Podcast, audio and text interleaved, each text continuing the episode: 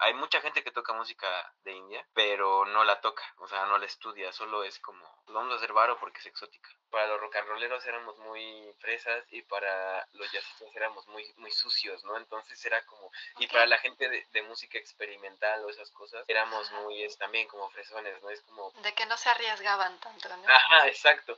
Fue muy importante para mí durante la pandemia leer esos poemas. Poema que habla sobre la muerte, sobre, sobre esos momentos en los que ya no sabes qué va a pasar, qué, qué más te, te falta en esta vida, ¿no? Que luego se siente forzado eso, ¿no? De, ah, queremos ser este, innovadores y, y romper todo. No, hay una comunidad muy grande de gente que estamos tocando música india. Al final es mantener una cultura que no me pertenece, pero me pertenece en el momento en el que yo estoy estudiándola y siendo parte de, de manera respetuosa.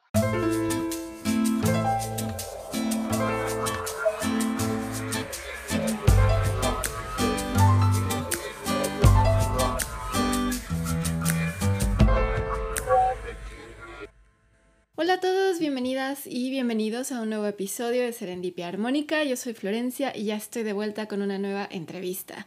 Esta vez toca hablar particularmente de un instrumento de esos que son icónicos para una parte del mundo, cosa que me emociona un montón.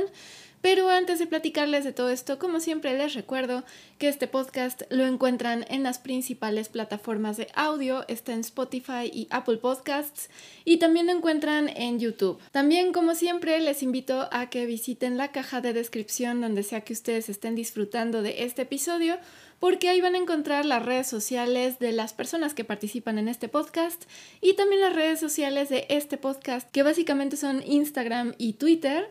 Y pues también siempre hay uno que otro enlace adicional que tiene mucha música o que tiene libros o que tiene información sobre los temas que se van tocando en las entrevistas. Así que les invito a que visiten esa caja de descripción que siempre está abajo del título del episodio que sea que estén escuchando o que lo estén viendo. También el anuncio que ya se volvió costumbre dar, Serendipia Armónica tiene una colaboración con el proyecto de divulgación cultural Libreta Negra MX, que corre a cargo de Wendy Osorio, Omar Espinosa e Ivonne Ruiz, tres arqueólogos y arqueólogas que no únicamente se enfocan a comunicar acerca de la arqueología, sino también sobre todos los temas que puede abarcar la, arqueología y por lo tanto la cultura. Así que tengo el enorme gusto de tener una sección musical ahí que se llama La Hoja Pautada, en donde ustedes encontrarán cápsulas de investigación sobre temas sobre música que me van interesando, que van surgiendo de las entrevistas que realizo aquí en Serendipia Armónica. Así que no se olviden de visitar a mis queridos compañeros de Libreta Negra MX que están en todas las redes sociales, también están en todas las plataformas de podcasts y también nos encuentran en YouTube. Y ahora sí, para hablarles del invitado de hoy, pues como les decía, en esta entrevista se va a hablar de un instrumento musical que es muy interesante porque su sonido luego luego nos dirige a cierta parte del mundo, a un país en particular, a la India. El invitado de hoy se ha enfocado en el estudio del sitar, este instrumento musical interesantísimo con un sonido muy particular que, como digo, inmediatamente nos remite a esta parte del mundo. El invitado también es eh, miembro de una banda musical que está a punto de sacar su primer disco, del cual ya nos hablará. Y pues tiene un camino muy interesante porque pues intenta combinar todos estos intereses musicales como son el rock, el jazz, el rock progresivo y pues la música de la India y particularmente de cierta enseñanza de cierta escuela de cierta región de la India. Muy interesante, cosas que yo totalmente desconocía y pues bueno, espero ustedes aprendan tanto como yo aprendí y si conocen más sobre el tema pues también pueden agregarlo ahí en los comentarios de este video, ya sea que lo estén viendo en YouTube. Y pues nada, ahora sí, les dejo con Gaby Castillo. Ok, muy bien. Gaby, bienvenida al, al podcast. gracias por aceptar la invitación. No, a ti, muchas gracias por estar al pendiente de, los músicos y las músicas que estamos haciendo cosas. Y de manera autogestiva, de manera independiente, creo que es importante ese tipo de espacios. Muchas gracias. Gracias. Ay, no, pues gracias a ustedes porque lo hago con, con todo el cariño por todo el trabajo que hacen tan importante. Así que es recíproco el asunto. Muy bien, a ver, como siempre empiezo las entrevistas. Por favor, cuéntanos cómo te iniciaste en la música.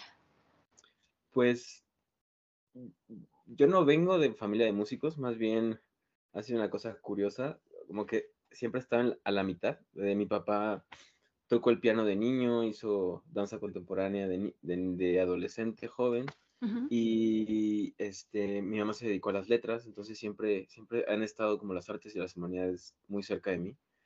Y bueno, inicié porque mi, mi papá me metió clases de piano a eso de los cinco años, ahí en el Yamaha Insurgentes. Eh, la verdad, yo no era de esos niños como muchas figuras en la historia de la música, que ahora les encantaba la música, ¿no? No me, no me gustaba para nada las clases de piano. Oh. Estuve un ratito, bueno, bastante tiempo, como hasta los 10 años, en clases de, pues, iniciación musical, este, ya eh, posteriormente un poquito de piano clásico, piano clásico, estudié un rato con la maestra judía ahí en Yamaha, no tengo idea dónde está ahora, porque pues, hace muchos años, hace como 20, 20 años aproximadamente, y así fueron mis inicios, así cuando era una semillita. Todavía soy una semilla, pero ahí sí no, no germinaba nada, yo no sabía nada, ¿no? Ese fue mi inicio, inicio, inicio. Eh, ya después, eh, a los 10 decido, me, dan la oportunidad de, decidir si quería seguir o no, y pues yo no tenía interés. Como niño yo quería jugar fútbol y ver películas y hacer lo que un niño o una niña quiere hacer. Pero igual la música yo la tomaba como un juego, ¿no? Seguía tocando el piano a manera de juego, de sacar este, canciones de oído. Como que a esa edad yo no tenía una formación musical tan clara, no sabía qué me gustaba, ¿no? O sea, lo que había tocado y, sabía quién era Mozart y era Bach, pero hasta ahí, ¿no? Y por ahí un poco Queen y por ahí un poco Michael Jackson y cosas así, ¿no? Ya a los 12 años, que es cuando decido dedicarme a la música, cuando ya hubo esas corazonadas que te dice la vida. Aquí es fue justo cuando empecé a tocar la guitarra, empecé a estudiar guitarra clásica y después guitarra de rock. Y fue ahí cuando fue un partaguas para mí escuchar a los Beatles porque dije, ah, esto me interesa, me gusta. Y a partir de ahí hubo muchas puertas se me abrieron auditivamente.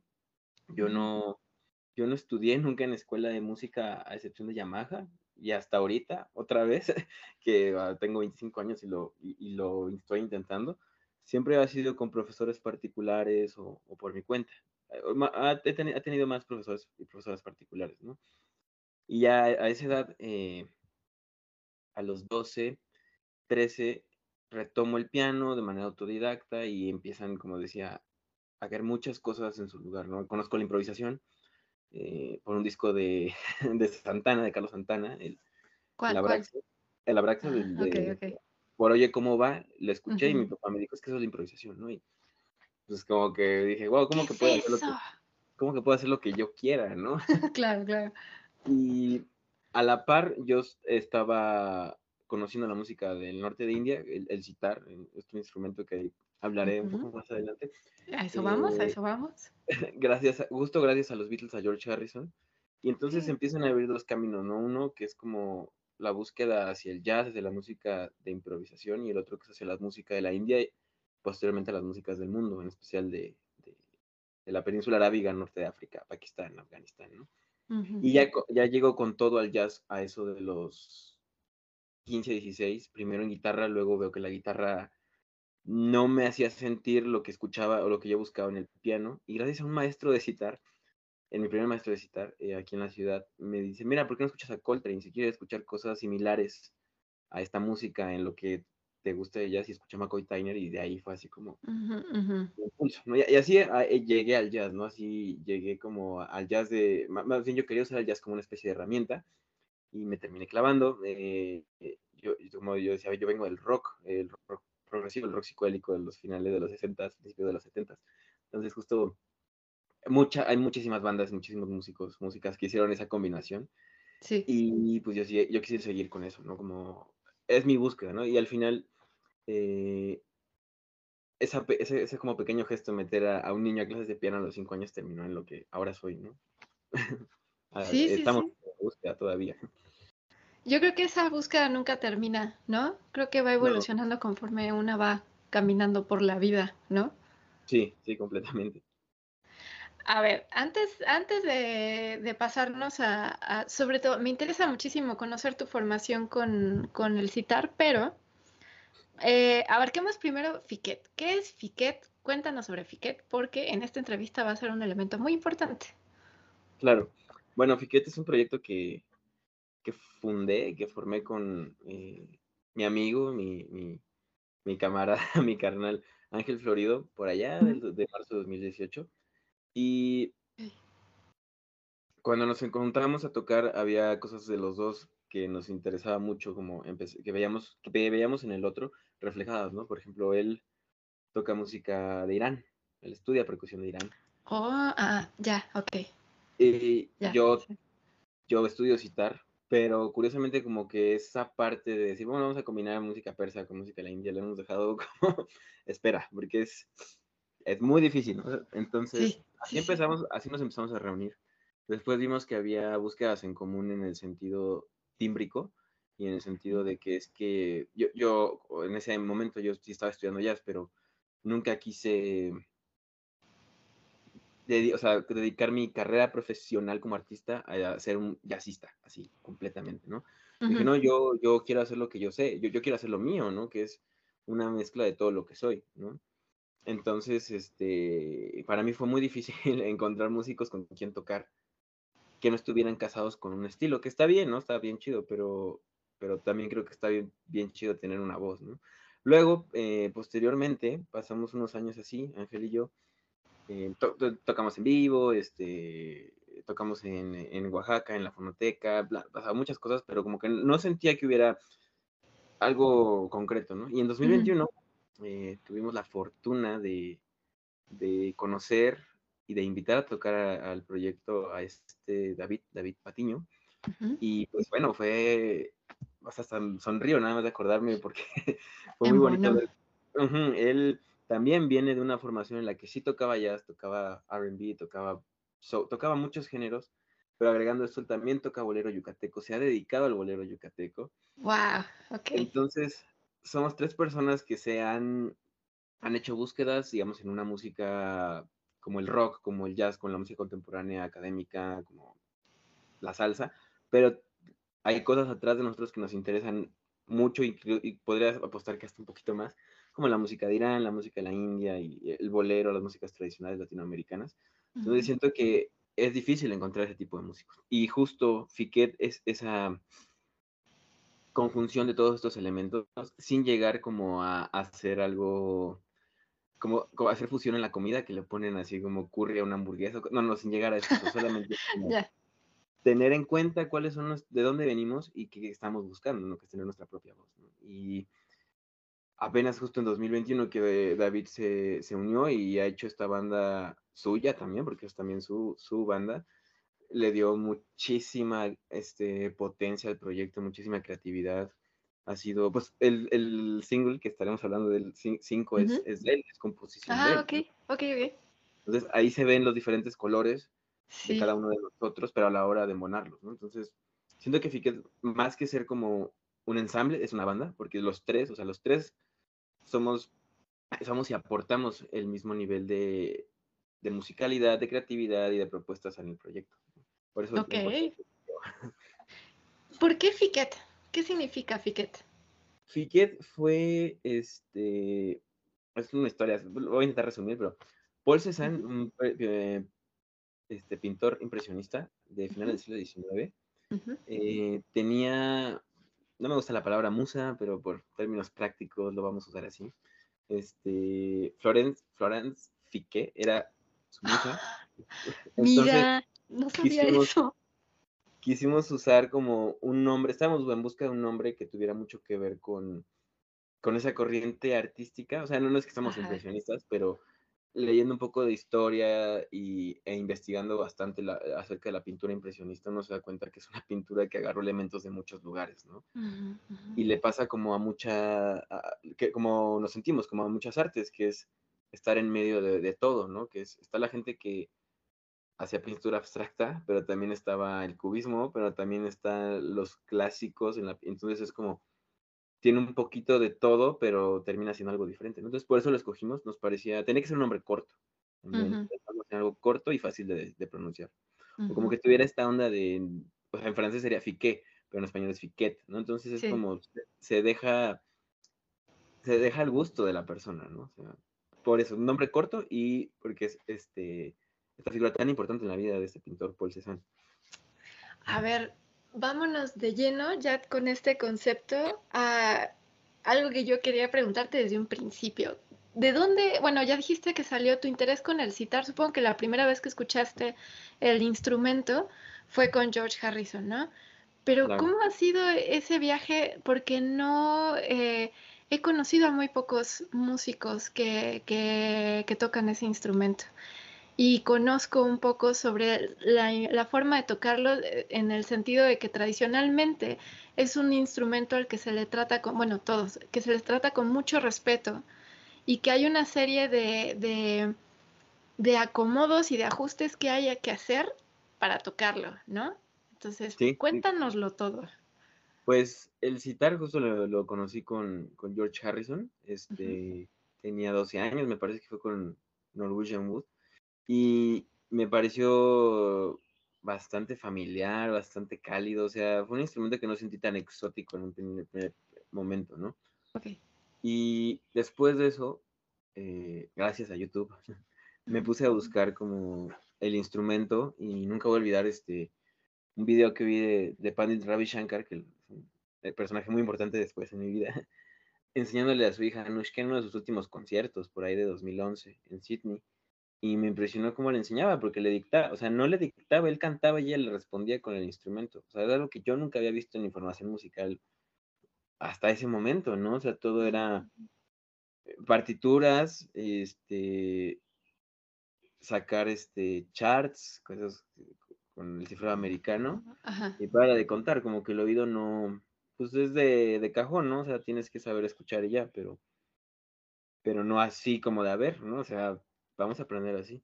Y empecé una especie de peregrinación toda la, la, secundaria, como a escuchar mucho citar, yo solo, sin ningún tipo de guía, porque como te comentaba, mis papás, era como, bueno, hasta aquí llegamos en lo que te podemos dar de cultura que conocemos nosotros, ¿no? Eso ni idea.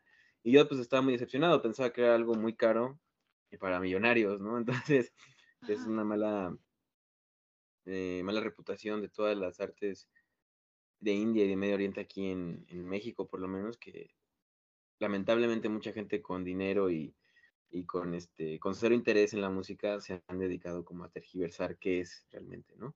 Entonces yo tenía esa imagen, yo tenía, yo, yo era un adolescente de 14 años, entonces pues, era como, bueno, ni hablar, será una curiosidad, pero no, al contrario, eh, en la secundaria solamente se fue eh, encendiendo más esa llama y ya en la, en la preparatoria eh, yo ya decía, ya tengo que tocar ese instrumento, ya, por allá 2013 justamente, hace 10 años.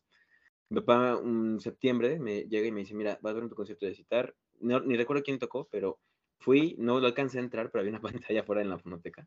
Dije, aquí es y me puse a investigar, Centro Cultural de la India, Gurudev Tagore, ahí en la, eh, cerca de Metro Polanco, y empecé a estudiar ahí. Eh, eh, mi primer fue el maestro Jorge Nargáez, un citarista mexicano bastante, bastante bueno, bastante dedicado, se fue a la India a estudiar, él, él es un gran músico.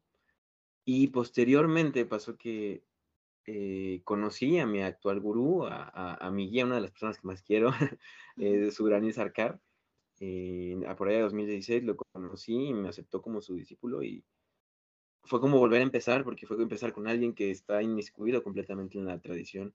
Es de los mejores guitarristas de su generación, su maestro fue, es, todavía está con vida, afortunadamente, Ustad Sajid Parves, un citarista increíble de la Etagua Garana, del estilo de citar que yo estoy estudiando. Y ahora me encuentro pues perfeccionando eso porque es un instrumento y una música que realmente amo, ¿no? Y y quiero seguir adelante. Así, esa ha sido como mi peregrinación hacia el citar, ¿no? Y un poco con Fiquet no hemos querido, o, yo en mis proyectos personales, no he querido como introducirlo, o sea, sí lo he hecho, pero muy poco porque ya después de empezar a conocer bien la tradición y ver qué hay de trasfondo, desde dónde viene, desde qué siglos viene y te está llegando a ti, se me hace una responsabilidad muy grande. Ok. prefiero como... Y en India es así, más o menos no puedes tocar en vivo hasta que tu gurú te lo permite. O sea, en vivo citar tradicional, no, y está bien así. Digamos, nadie me obligó a estudiar este instrumento. Yo, yo quise involucrarme en esta música, ¿no? Entonces, ese ha sido como mi, mi, viaje hasta aquí en el citar, ¿no? Y, y, pues, va a seguir hasta que deje, hasta mi último suspiro. A ver, profundicemos más. Cuéntanos ¿de dónde viene el citar toda esta tradición de la que hablas? ¿Por qué, no, ¿Por qué sientes que es una gran responsabilidad el aventarte a tocarlo? Pues en general, o sea, el instrumento es un instrumento no tan viejo, o sea, yo creo que es más joven que la guitarra, o sea, sí es un instrumento muchísimo más joven. Eh, es un instrumento de origen persa que se combina con otro instrumento que estaba en India, lo que hoy conocemos como India, que es la vina, y el, el setar, que viene de Irán, y la vina, se combinan y, sale el citar, ¿no? Entonces las invasiones del, del imperio mogol eran musulmanes a, lo que hoy conocemos como India, ¿no? Eh, pero la música, el sistema musical, que son los ragas, el sistema melódico, para así ser muy simplista, por términos prácticos, y eh, los ritmos que son los talas, es una tradición antigua, antigua, como de unos 2000, 3000 años, o sea, un poquito más. La primera mención de esta música es en los Vedas, me parece que en el Rig Veda, igual y, y no, no, no, lo recuerdo bien, pero es por ahí. Siento que es una gran responsabilidad porque es, de es una tradición oral. Entonces, alguna vez eh, mi maestro me dijo, mira, esto me lo enseñó mi gurú. Y a su gurú se lo enseñó a su gurú. Y entonces como un pequeño árbol genealógico y como que yo ya después este, investigué y como que por lo menos llegas al siglo XVIII, ¿no? De, de, de, tradición oral, ¿no? O sea, no es, no es como, ah, pues este, voy a ver un video en YouTube y, y, ya, ¿no? Es como la música mexicana, la música tradicional mexicana, los sones huastecos, los sones... Tradicionalmente es así, la música persa es así, todas las músicas tradicionales del mundo, la mayoría, yo, por lo menos un 95% yo creo, son de tradición oral, ¿no? Y, lo bonito de esta música es que se mantiene viva, a diferencia de, de por ejemplo, la música occidental, eh, el barroco. Toda esta música europea de, de antes del Renacimiento era música, era tradición oral, pero se empezó a escribir y al final no es mala la escritura, ¿no? Es una maravilla, pero al final la escritura quitó esta capacidad de memorizar muchas cosas, ¿no? O sea, había gente en esa época, en la edad, en, la, en el Renacimiento, cuando empieza, cuando empieza como el boom del, de, de, las cosas impresas, de, la imprenta. No, esto es, esto es este, para la gente floja, ya no quiere memorizar libros enteros, ¿no? no me imagino a la gente que estaba en contra del libro que sentiría al ver una computadora o un celular, ¿no? Este, no, ya, locura. ¿no? Entonces, a mí me parece una gran responsabilidad porque al final es mantener una cultura que no me pertenece, pero me pertenece en el momento en el que yo estoy estudiándola y, y siendo parte de, de manera respetuosa, por la antigüedad y por este ¿Y de dónde, o sea, de dónde viene el contexto también socio, sociopolítico, sociocultural de la India del siglo XIX, por ejemplo, del siglo, principios del siglo XX, o sea, y lamentablemente, como te decía hace unos momentos, aquí en México eh, eh, hay mucha gente que toca música de India, pero no la toca, o sea, no la estudia, solo es como, pues vamos a hacer varo porque es exótica. Es lamentable, ¿no? O sea, porque yo también estuve ahí, y lo he tenido que aplicar porque pues, uno quiere vivir de esto, ¿no? Pero en cuanto entiendes de dónde viene, hacia dónde va y lo que hay allá afuera de gente de mi edad hasta más personas más chicas haciendo de, en la tradición, dices, no, pues yo no, mejor, mejor vamos a estudiar. ¿Cuál es ese contexto sociocultural del que hablas, que rodea al instrumento? Pues, por ejemplo, lo complicado que fue la colonización británica para los uh 300 años aproximadamente, sí, 300.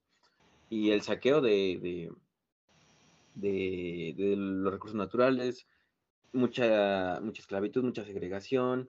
O sea, no digo que fue un instrumento como eh, de la revolución o algo así, más bien fue un instrumento que estaba en, eh, dentro de las cortes de, de, sea, creo que son marajás, de, de, de los especies de terratenientes allá, ¿no? Entonces, era una música no del pueblo, sino una música que consumía la gente de la clase alta, ¿no? Pero luego también hubo un momento, esta onda de querer occidentalizar muchas cosas de la India, entonces empezaron a, ¿cómo se llama? A cambiar muchos instrumentos indios por instrumentos occidentales, ¿no? Entonces ahí hay una lucha muy interesante y también porque ya cuando son independientes, pues la India era un país que estaba buscando su identidad personal, ¿no? O sea, ¿qué es la India? Si es la India es un, es un territorio enorme, enorme, es como si Latinoamérica completita con todo y los y con todo y las, y las Antillas fuera un país, imagínate, ¿no? O sea, que Paraguay y Bahamas fueran un mismo país, aunque la distancia es enorme y no hay mucho que los que los este, los tengan en común Ajá. que ser una haber sido una colonia, por ejemplo, ¿no? Y en India pasa mucho eso. O sea, antes la India, lo que era la India era Afganistán, lo que es Afganistán, Pakistán y Bangladesh. O sea, era un trozo del mundo enorme, sin muchas cosas en común. Entonces, eh, cuando está buscando su identidad personal, pues mm, dicen, bueno, pues esta música eh, es parte de nuestra historia, ¿no? El, citar, también en Afganistán tocan citar, también en Bangladesh tocan citar y también en Pakistán, pero la en la India es él como un instrumento ya, o sea, podría decir que está en el, en la, en el imaginario colectivo, como que el citar se relaciona con la India, ¿no? Si siempre ves una, una, película así, la más uh, hollywoodense, si hay un pasaje de la India, seguro va a sonar el citar. Siempre. Sí, sí, sí. Es que yo creo sin saber, incluso sin conocer el nombre del instrumento, si escuchas el sonido del citar, luego, luego te transporta a, a, aquella imagen que tenemos de la India. Claro, sí, sí, es, es interesante eso y, justo esa identidad social, esa identidad cultural que se empiezan a generar y eh, estos jóvenes músicos como justo Pandit Ravi Shankar, Ustad Ali Akbar Vilayat Khan, o sea, grandes músicos exponentes que empiezan a salir de India y hasta, no sé, la primera vez que sale esta música de, de la India, de manera oficial, es en este, es una salida a la Unión Soviética, por ejemplo, antes que Estados Unidos, ¿no? Entonces, sí, sí, claro.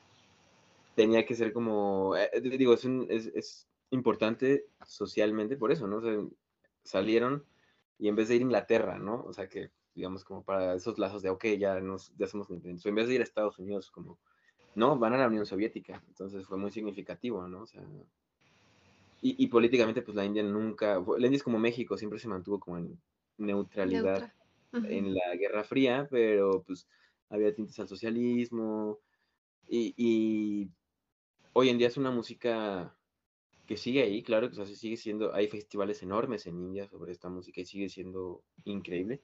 Hay muchos extranjeros y afortunadamente hay muchos extranjeros que lo, pues sí, lo estamos, lo estamos intentando hacer bien, pero igual ya no es una música tan en el pues tan popular, ¿no? O sea, eh, la, música que se escucha en India es muy diferente, ¿no? El citar es de nicho, la música clásica de la India es de nicho, y, como casi todas las músicas tradicionales. O sea, aquí en México no todo el mundo, o casi no, estás todo el mundo todo el tiempo escuchando eh, son huasteco, ¿no? Por ejemplo. Sí, claro que sí, pero es como que eso me gusta las músicas tradicionales. Están ahí siempre. Puede que no estén todo el tiempo en el como en, el reflector, pero están ahí. Y, tienen como sus booms, sus subidas y sus bajadas. Eso me parece interesante, ¿no? Y esa es como la función que yo le veo a esta música en cuanto a, en cuanto a función social y cultural eh, en India, ¿no? En, su historia reciente. Y sin embargo son músicas que están, eh, que siempre se van fusionando, ¿no? En estos booms que tienen por esa misma oralidad eh, ahí están, o sea, no es como que no las, no las separas, pues es, nada más estoy escuchando son jarocho, no, el son jarocho, sobre todo ahorita se está mezclando con un montón de estilos musicales, ¿no? Eso también como que las mantiene vivas. Sí, sí, y dentro, y lo interesante de estas músicas tradicionales es que dentro de sus propias tradiciones, ellos innovan, ¿no? Ajá, exacto. No hay necesidad de tocar, o sea, lo que he visto, escuchado, ¿no? No hay necesidad de que el citar no sé, haya técnicas extendidas de citar, porque ellos y ellas este, innovan dentro de su tradición tocando lo que llevan tocando desde hace milenios, pero desde un enfoque del siglo XXI, por ejemplo, ¿no? Y así, y así, y así, Y se van funcionando con muchos géneros, ¿no? Y ahí es como ese encuentro entre, por ejemplo, el jazz, la música de la India, el rock y la música de la India, que han sido de los encuentros más interesantes en la historia de la música. Eh, hablaste de un estilo particular que es el que tú estudias. ¿Nos puedes platicar sobre eso?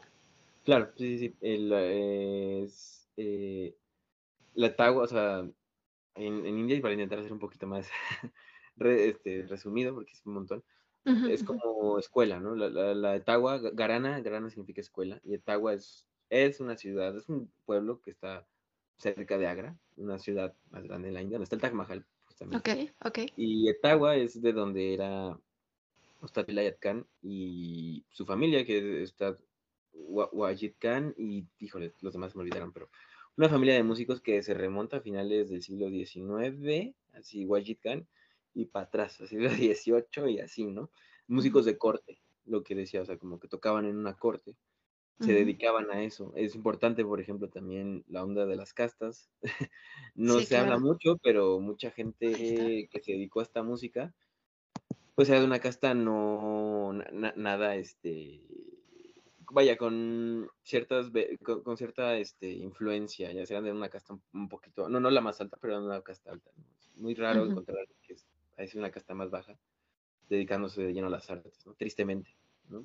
Entonces, este estilo, el, el Garana, es un estilo que se ha inspirado completamente en la música vocal, porque la música vocal de India es muy importante. Todos los instrumentos, yo diría que la mayoría intentan imitar a la voz humana. Es un instrumento muy digo, es, una, es un estilo, perdón, eh, muy relacionado con la voz, con el canto allá, que es, uf, una cosa bien interesante, ¿no? Cómo usa la, voz. Entonces, Aguas, eso es un estilo, y fue un estilo que dio a, o sea, los guitarristas más grandes del siglo XX, tal vez de la historia, yo creo que ellos no dirían eso, pero por lo menos del siglo XX, Ustad Vilayat Khan, como decía, Ustad Imrat Khan, que era su hermano, y ya un poquito más para acá, eh, su sobrino Ustad Tajid Parves, eh, mi gurú, Subranil Sarkar, o sea, gente, Shri Subranil Sarkar, o sea, gente que ha llevado la, tradición hacia otras, que llevó y ha llevado y sigue llevando esa tradición hacia otra, hacia otra dirección, por ejemplo. ¿Cómo es el proceso? En, estamos hablando de que es música, como has mencionado, que se trata con mucho respeto, ¿no? Que se respeta mucho la tradición. ¿Cómo es el proceso de que un extranjero pueda acercarse a un gurú y que el gurú lo, lo acepte, como es tu caso. ¿Es difícil o cómo es? Pues hoy en día ya no, o sea, hoy es, fue sencillo en el sentido de que lo único que te piden es dos cosas que yo veo que son básicas, que la primera es tener ganas de aprender y tener ganas de ser maestro, de, ser este estudiante. Eso es bien, bien, bien bonito como decir, yo quiero ser estudiante. Y es difícil, a mí me ha fallado bastante como eso de, híjole, ¿no? Otra vez empezar desde cero, si yo soy músico, soy acá pianista. No, no, El ego, el ego. Exacto. Es quitarte eso y em, no, no, o sea, en inglés me gusta como la, onda de surrender, pero no de rendir, sino rendir tu, o sea, tu ego, tu, tu atención al gurú, porque esta persona te va a entregar algo que, que quiere. ¿no? O sea, realmente el, hoy en día es nada más mostrar mucho compromiso y, amor y devoción, o sea, realmente sí es devoción y, y tener la, plasticidad de decir, ching, pues aquí ya no existe mi ego, yo no soy músico, o sea, también eso a mí me ha costado muchísimo, sinceramente, nada, es que ya lo que te decía ahorita, no, no, no, tú no sabes de esto, no, no sabes de esta música, a ver, y aunque sepas, no sabes, ¿no? Entonces ese es el mayor reto, ¿no? La, gente que tiene como esta onda de acercarse más al gurú y, de aceptar, como decir, yo no sé, eh, e, es como donde uno tiene que estar. Yo todavía estoy en ese proceso, pero la, hasta la onda de estudiar, o sea, es como yo veo a mi, a mi gurú una vez por semana por Skype.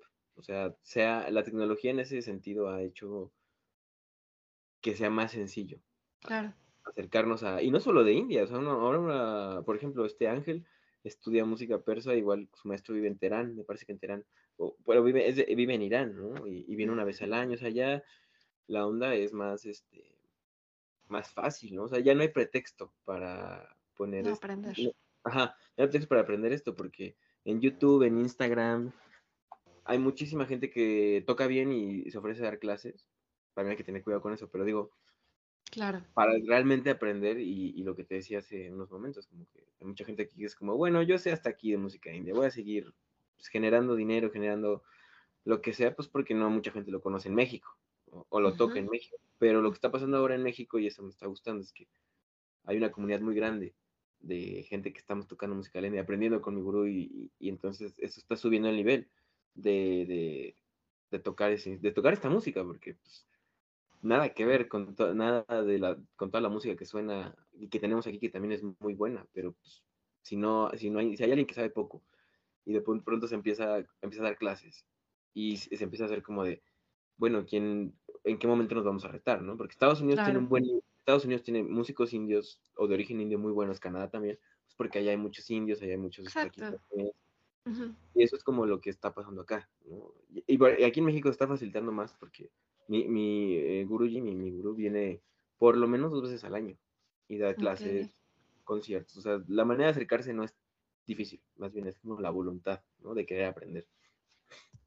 A ver, ahora regresémonos a Fiquet, porque eh, los, dos sencillos que he escuchado, que tienen hasta ahorita eh, listos para escuchar, tiene sobre todo Zafiro, que confieso que es la que más me gusta hasta ahorita, tiene esa, esa influencia. Ahora, estamos hablando de las percusiones persas, ¿no? Em, ¿cómo, ¿Cómo, de dónde surge este interés por las músicas del mundo? O sea, ¿cómo fue que, que, o sea, me comentas que fue una coincidencia, ¿no? Con tu amigo de que tú estás estudiando citar, él está estudiando las percusiones, pero ¿qué es esto que les mueve a explorar esos mundos esas músicas que, que hablando así de forma muy generalizada, no se escuchan tanto aquí de este lado del océano? Pues por mi parte, o sea, hablando del, del citar la música de la India, fue este la onda tímbrica del citar. y no de una onda, oh, es que es místico. No, no, algo tiene el citar y, la, y en general la música de la India, el, raga music, rag music, tiene algo que me es muy difícil de escuchar en otras músicas y me pongo a pensar a qué gente admiro y qué escucho. Digo, claro, por eso me gusta tanto esto, ¿no? Pongo un ejemplo, para, para mí, este pianista John Coltrane, McCoy Tyner, es como si tocara el citar en el piano, ¿no? Por eso lo siento tan cercano a mí, es como si tocara un koto, un koto japonés. O sea, ese tipo de sonoridad como... Yo, yo la llamaría, el citar para mí tiene una sonoridad como de suspensión en el tiempo, o sea, como de estar flotando, pero dentro de un entorno, dentro de un espacio controlado. Es como estar, no sé, estar nadando en un cenote. O sea, parece que no se mueve, pero estás en un, pero estás en un círculo, estás en un cráter, ¿no? Entonces, sí, hay, o sea, el agua está en un lugar y hay un cauce, ¿no?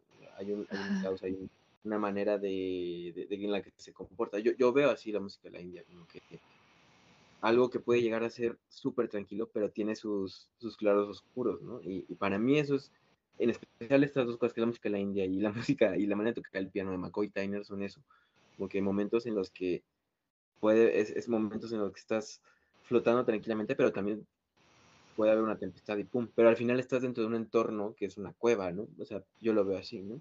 Y Ángel, por su parte, también de la onda tímbrica, ¿no? Él estudió percusión clásica, entonces ya estaba cansado, supongo, de demasiado obertura a 1812 y, cosas. Y, y, digo, son bonitas, son, son bonitas, creativas, este, a su manera, pero igual a mí en lo personal la percusión académica, híjole, no me gusta porque la percusión es de las cosas más básicas que tenemos los seres humanos. Naturales. Ajá. Y de pronto llegan artistas del siglo XX y no, es que no, o sea, ya escribí esto, ¿no? y digo, John Cage, Steve Reich, todos esos músicos hacen cosas muy interesantes para percusión, pero a mí no me expresan nada, o sea, como un baterista de jazz o, una percusionista de, de música turca o un tablista. Para mí eso es lo que es la percusión, ¿no? Esa plasticidad que tiene.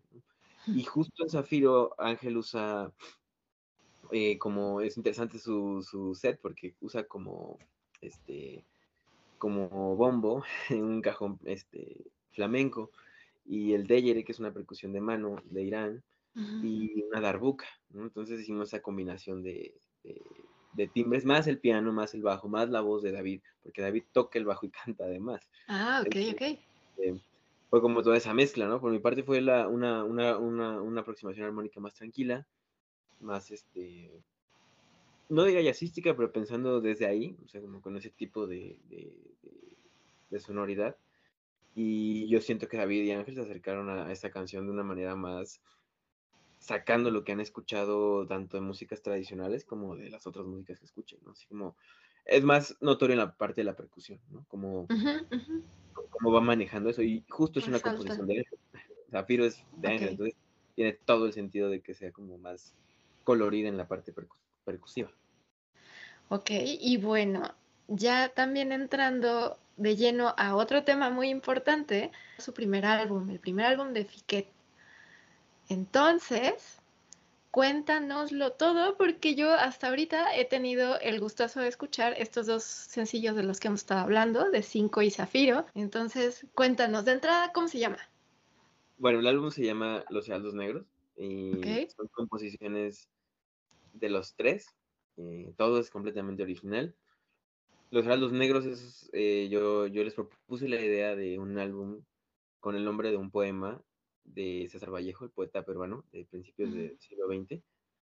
Y fue, o sea, el álbum ha sido como, al principio pensé que era una colección de canciones de cada uno que juntamos, pero conforme nos hemos juntado a sonarlas en vivo, a ensayar y a, este, a discutirlas y estar toque y toque en cualquier tipo de situación, con piano acústico, sin piano acústico, que falla el sonido, que esto, que el otro, eh, han ido madurando y hemos crecido con ellas, ¿no? Entonces, el álbum es básicamente plasmar eh, sonoridad, o sea, digo, eh, sentimientos y sonoridades que vivimos justo un poquito antes y después de la pandemia, ¿no? O sea, mm, la mayor parte de la música se escribió un poco antes de la pandemia. Eh, unas, por ejemplo, una canción que se llama Lamentos San Agustín, yo la escribí mucho antes, pero lo guardé mucho tiempo para que llegara ese momento en el que hubiera alguien con quien tocarla y que me entendiera, ¿no? Entonces, el álbum este va a estar en todas las plataformas de, de, streaming de su preferencia el 18 de mayo, ya a partir del del 15, pero nosotros lo presentamos en vivo el 18. Ahorita voy a la presentación en vivo, ¿no? Pero Perfecto. Aquí estarán los enlaces de todas formas, ¿eh? Sí. En, plataformas el 15 de mayo. Y justo quisimos hacer un disco de manera muy eh, independiente, ¿no? O sea, los tres tocamos todo lo que hay. Tanto los sintetizadores como los pianos, como la percusión, como la guitarra, como cualquier instrumento es algo que hicimos los tres, las voces. La producción estuvo a cargo de una queridísima amiga que se llama Wally, Gabriela, eh, y con esta Andrea, Andrea LP, que también es una gran cantautora, que nos ayudó en la, en la, en la, este, en la producción, este, eh, asistió muy bien la grabación y en las fotografías, porque también creo que es importante tener un registro videográfico y fotográfico.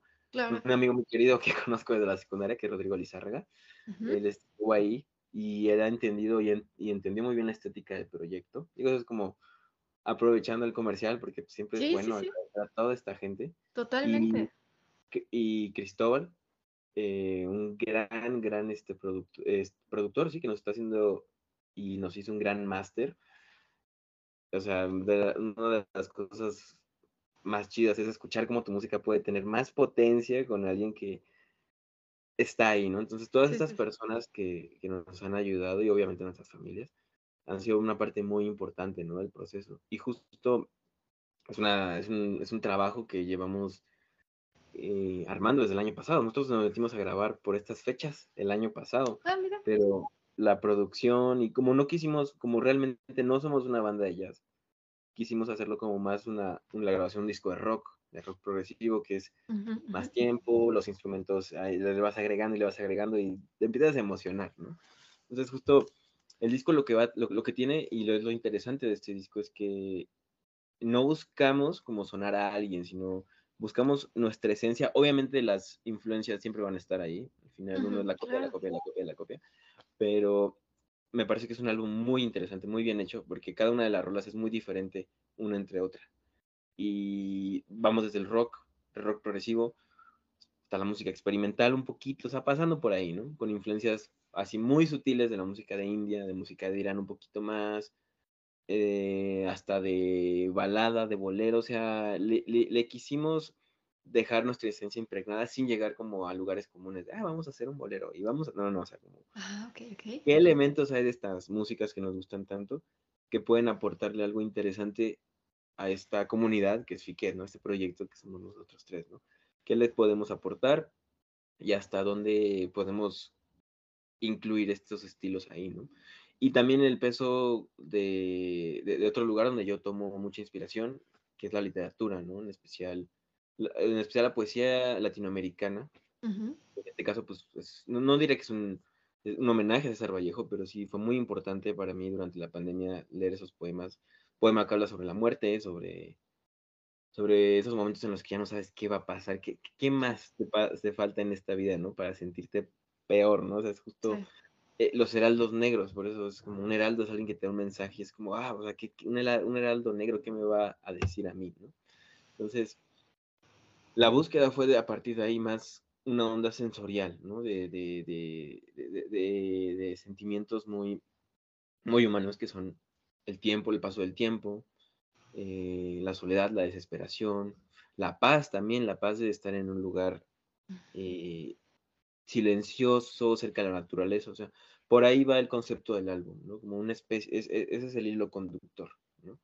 También como la búsqueda y, la búsqueda y no encontrar a Dios, o sea, cosas así, es lo que estamos manejando, ¿no? Entonces, de ahí los heraldos negros, ¿no? Ya, ya va a estar, ya estamos a la vuelta de la esquina. Me da mucha emoción y eh, se puede decir entonces que en ese álbum vamos a encontrar como casi casi una dicotomía muy marcada entre lo que fue atravesar la pandemia y, llegar a tierra firme después de la tempestad o no, o es como, o sea, se distingue fácilmente todas esas esos elementos o no tanto. Sí, completamente, sí, se siente como hay momentos en el álbum bastante tensos eh, en cuanto a sonoridad, ¿no? Así como demasiadas cosas pasando al mismo tiempo. Hay momentos en los que respira. Y no es como una línea temporal así de, punto A a B, no, sino como que momentos así y, ya llegas, ¿no? porque también dentro de esa búsqueda, dentro de la pandemia, tuvimos estos momentos como de dices, bueno, hay una estabilidad, hay miedo, hay, hay terror, hay horror y de repente, ¡pum! ¿no? Al final fue, siento que la combinación de todos estos elementos fue que antes de la pandemia nosotros teníamos una vida, yo, tú, mis, mis, este, mis compañeros de Fiquet tenían una manera de ser y de pronto llega este momento y a mí en lo personal, por ejemplo, la rola que le da nombre al álbum, eh, Los Heraldos Negros, fue, yo la escribí a mediados de 2019 y era completamente diferente el significado para mí. Y agarró significado más potente eh, durante la pandemia y al estarla tocando durante 2021. Así, pum, pum. Wow, ¿no? Le empiezas a agregar cosas, empiezas a sentir más, les eh, como estaba inspirada en el poema, lo relacionaba más con el poema, ¿no? Hay otra que se llama El Lamento de San Agustín, también, ¿no? O sea, como que esta onda de lo sagrado y, no encontrarlo, o sí encontrarlo, ¿no? Wow. pregunta que se abierta. Esa, esa, por ejemplo, esa canción yo la escribí cuando tenía como 17, 18 años, un poquito, no sé si, 2017, tal vez tenía 20, algo así. Más bien me confundí en los años. Entonces, la había estado sonando y después sonarla con David y en la pandemia y después de la pandemia. Entonces le hizo como un cambio de chip hasta sonoro, porque era algo completamente diferente en cuanto a, discurso para mí. La, digo, era la misma canción, se tocaba de una manera muy parecida, pero eso siento que luego no, no hay la búsqueda dentro de la, de la música, ¿no? Que es decir, una canción que escribiste hace 30 años, la vuelves a grabar y la tocas en otra época y ya es diferente, es otra canción. Claro, claro. O gente que escribe una canción en su niñez, estaba pensando por ejemplo en Spinetta, que escribió Barro, tal vez cuando era un niño y la toca ya muy grande y, la saca hasta que es muy grande y obviamente es una evolución de una canción que siempre estuvo ahí y cuando la vuelve a retomar dice, órale, no, este era yo, pero sigue, sigo siendo yo en esa manera, de esa manera, ¿no? Y es otra visión de su propia música. Y así siento que, que, me pasó y nos pasó a los tres con respecto a nuestras canciones. Eh, empezar a tocarlas, salir a tocar con una pandemia y grabar durante una pandemia es algo que sí, como que eh, sentimentalmente te deja un sabor extraño, ¿no? Porque es, hay mucha tragedia, hay mucho pasando alrededor, ¿no? ¿no? hay, mucha, hay muchas cosas, no solo tragedias, pero lo único que pues, me voy a pasar por la mente, ¿no? Como, wow, en este punto nosotros grabamos a principios de 2022, pero aún así llegó el final, ya, bueno, se sentía el final, ¿no? De todo esto, y era como, wow, todavía no... No salimos, ¿no? Sabemos qué es esto, ¿no? Sí, es un, sí. desastre, y siento que el disco justo se hace como esa, hace esa búsqueda y esa pregunta. ¿Y este concepto fue naciendo mientras grababan o, dijeron, vamos a juntarnos para, o sea, sacar todo lo que traemos en la cabeza y en el corazón que estamos, o sea, viviendo esta pandemia? Fue más bien mientras grabábamos. Digo, cada quien llegó con sus ideas musicales bastante claras, pero a la hora de ponerle el último toque, como la onda de expresión, la, la cosa que ya no es musical, ya no es así si tocas bien o tocas mal, si solo, no, no. Ya esa onda súper abstracta, si quieres llamarlo. Sí.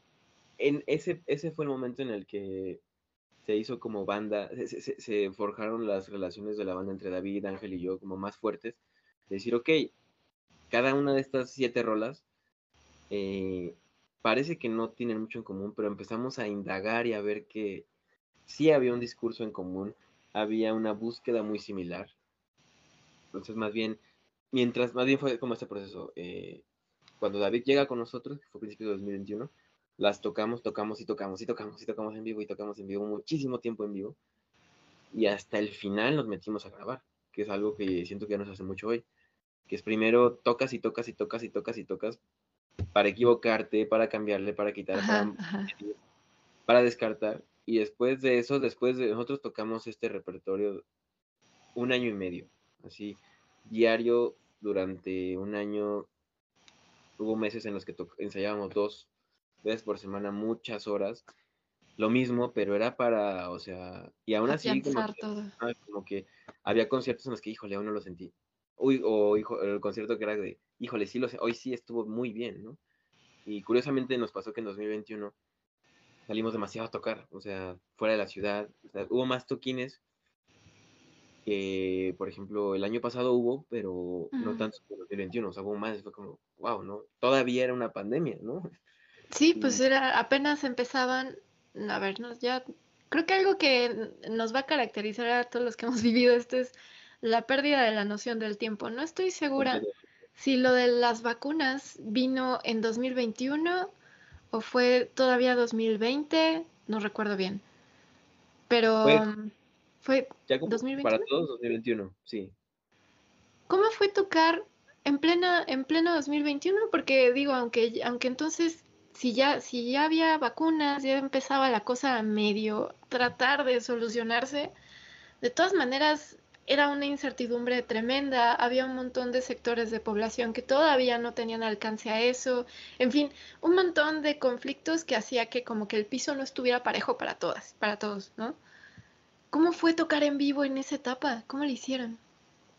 Uy, eh, qué buena pregunta porque sí, ya traíamos este repertorio, o sea, lo que fue final de 2020, Ángel y yo éramos un dueto, entonces recuerdo que cuando empezó la pandemia, nuestro primer, nuestro primer concierto de ese año fue, primero y último, o sea, muy raro, ¿no? Pero fue en la fonoteca, febrero, enero, enero, enero de 2020. Ah.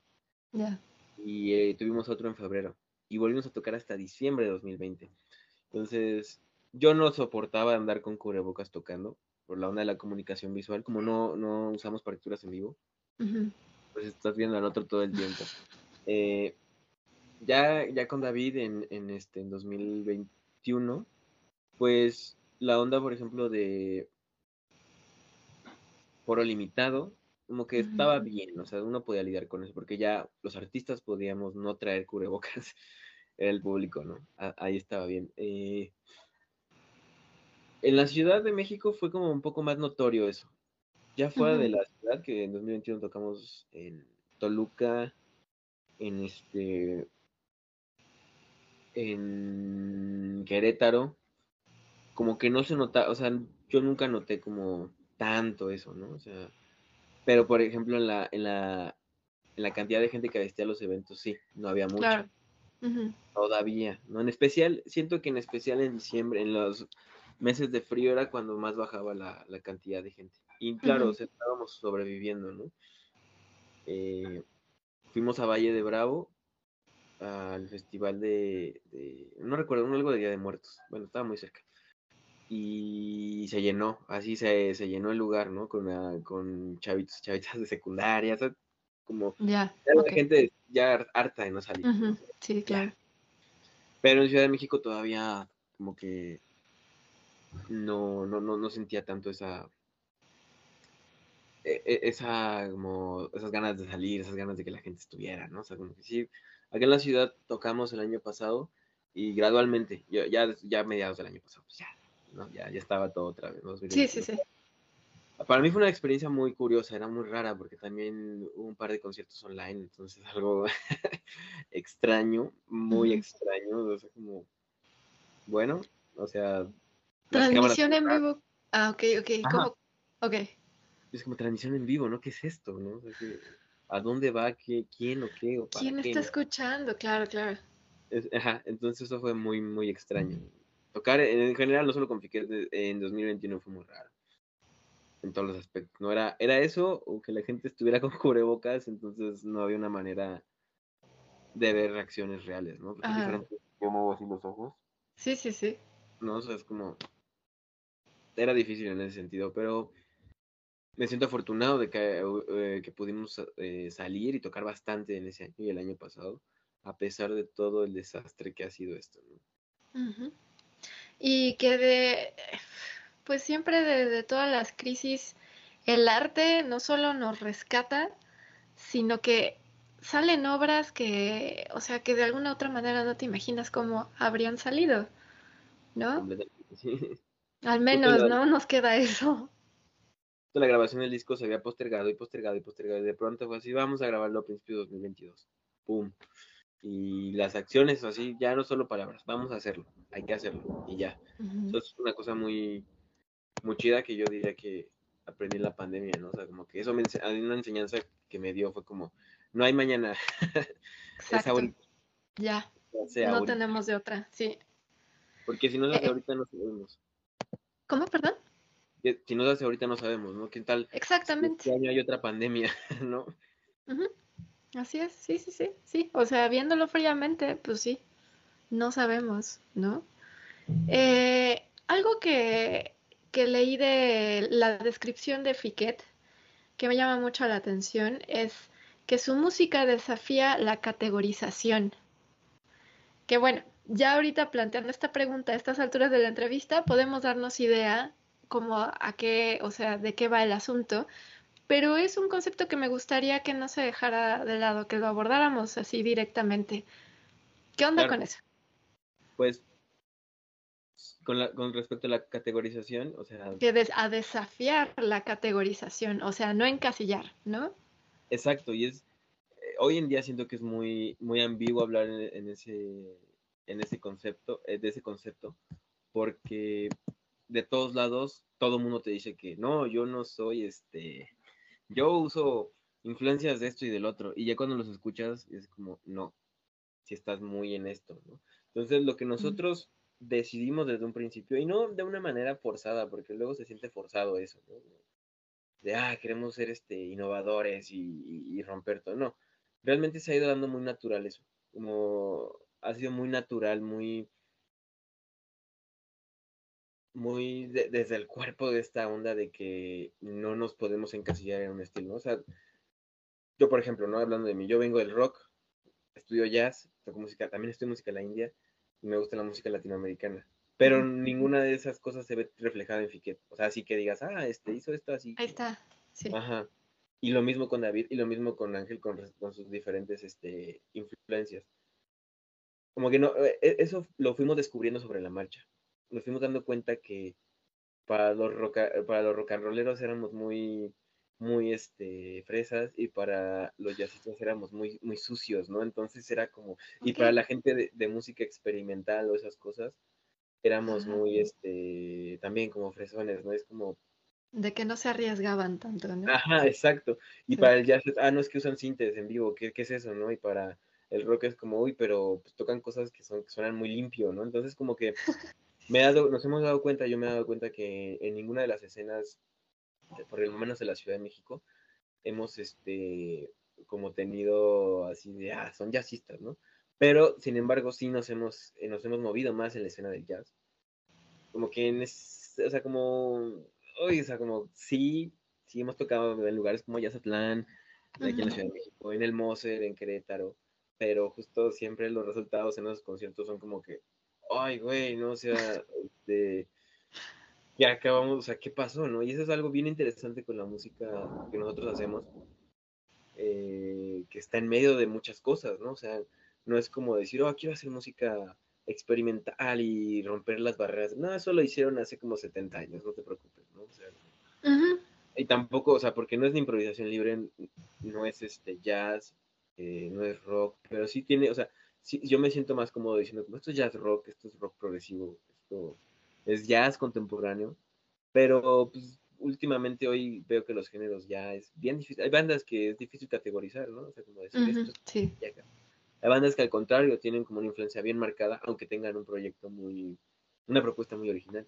Es como, ah, claro, por ejemplo, no sé, estaba pensando en Robert Glasper, ¿no? Él, es su onda, pero sabes que viene el hip hop. Es muy marcado que viene el hip hop y del jazz y de estas, músicas, ¿no? Pero hay bandas que no, o sea, que, no sé, una banda inglesa que, que me inspira mucho, que es Black Midi, como estoy escuchando aquí en Crimson al mismo tiempo con, con, este, con Led Zeppelin, con la energía del, del punk, pero con cosas que muy, muy a la onda del cuarteto de Coltrane, o sea, hay aliento, hay metales, entonces ya es esa onda como de, de ah, cuando he escuchado eso digo, ah, ahí quiero estar, ¿no? Eso me gusta, como, y no por que la gente sepa, no, no, no sepa dónde estamos, sino así ha nacido, no, yo no, yo no planeé escribir música así, ¿no? Es, es lo que soy, ¿no? Y digo, al final, todas las personas que escribimos música intentamos plasmar lo que somos y, aquí nos ha salido que no está casada con un estilo. Pues sí, y es lo que va a distinguir a Fiquet, al final de cuentas, ¿no? Eh, ¿Qué eventos vienen ahora con el estreno del disco? Con el pues lanzamiento, no el estreno, el lanzamiento. Pues justo el 18 de mayo, acá en la Ciudad de México, vamos a tocar en, es el jueves 18 de mayo a las 7 y media, acceso 7 y media. Vamos a presentar el disco, ahora sí en físico, los Heraldos Negros. Vamos a vender playeras, este, stickers, eh, pines y vamos a estar ahí saludando, cotorreando y platicando con todas y todos ustedes en departamento. Eh, está ubicado en la colonia Roma, eh, sobre Álvaro Obregón. Ese hasta ahora, el 18 de mayo. Eh, también vamos a, estar en Jalapa, pero eso hasta junio. lo, que se viene es estas fechas en Jalapa y en junio y en mayo, ¿no? Y estaremos también en más espacios radiofónicos que estaremos compartiendo. Excelente. ¿En qué estaciones? Ah, ¿lo, irán anunciando poco a poco? Pero justo te puedo adelantar que Radio Educación y, el Imer Horizonte estaremos por ahí. También interferencias De, reactor, ahí andaremos y es lo que hasta ahorita hemos este, eh, estado trabajando, buscando. Más bien ahorita lo, lo más lo, lo, más importante, lo que se viene es lo del disco el 18 de mayo y esperamos que puedan acompañarnos. Claro que sí, claro que sí. Pues Gaby, muchas gracias por esta entrevista. Aprendí muchísimo y, y yo quiero aprovechar para, para, dar las gracias porque me hayan considerado para este, ser parte del inicio de esta, de esta etapa para ustedes, de Fiquet, y ayudar ahí a, promover el, el, nuevo disco, el lanzamiento. Es muy importante para mí, te lo agradezco. Y, o sea, sin duda, después de escuchar esta entrevista, si escuchan el álbum, ya vamos a tener que estar con los oídos bien abiertos para detectar todas estas influencias de las que nos has estado hablando y pues sin duda va a tener todo el éxito y este y otra vez gracias, gracias por por usar este espacio para promover todos estos proyectos tan interesantes y hablar de tus compañeros y todo con esta con todos estos intereses e influencias que creo que distinguen mucho el sonido de Fiquet. Así que gracias. A ti por el espacio, en verdad. Como decía al inicio, estos espacios hacen falta para poder promover música eh, que se hace con el, con el interés, con las ganas de hacer las cosas bien, ¿no? O sea, compartir, ¿no? Eh, hay muchos proyectos jóvenes, demasiados, demasiados allá afuera, de todos los más enfocados al jazz, más enfocados al rock, pero están haciendo cosas muy chidas y lo que nos hace falta son espacios y agradezco en verdad esto. Muchas, muchas gracias. No, gracias a ti, gracias a ti. Qué gusto poder ser un espacio así.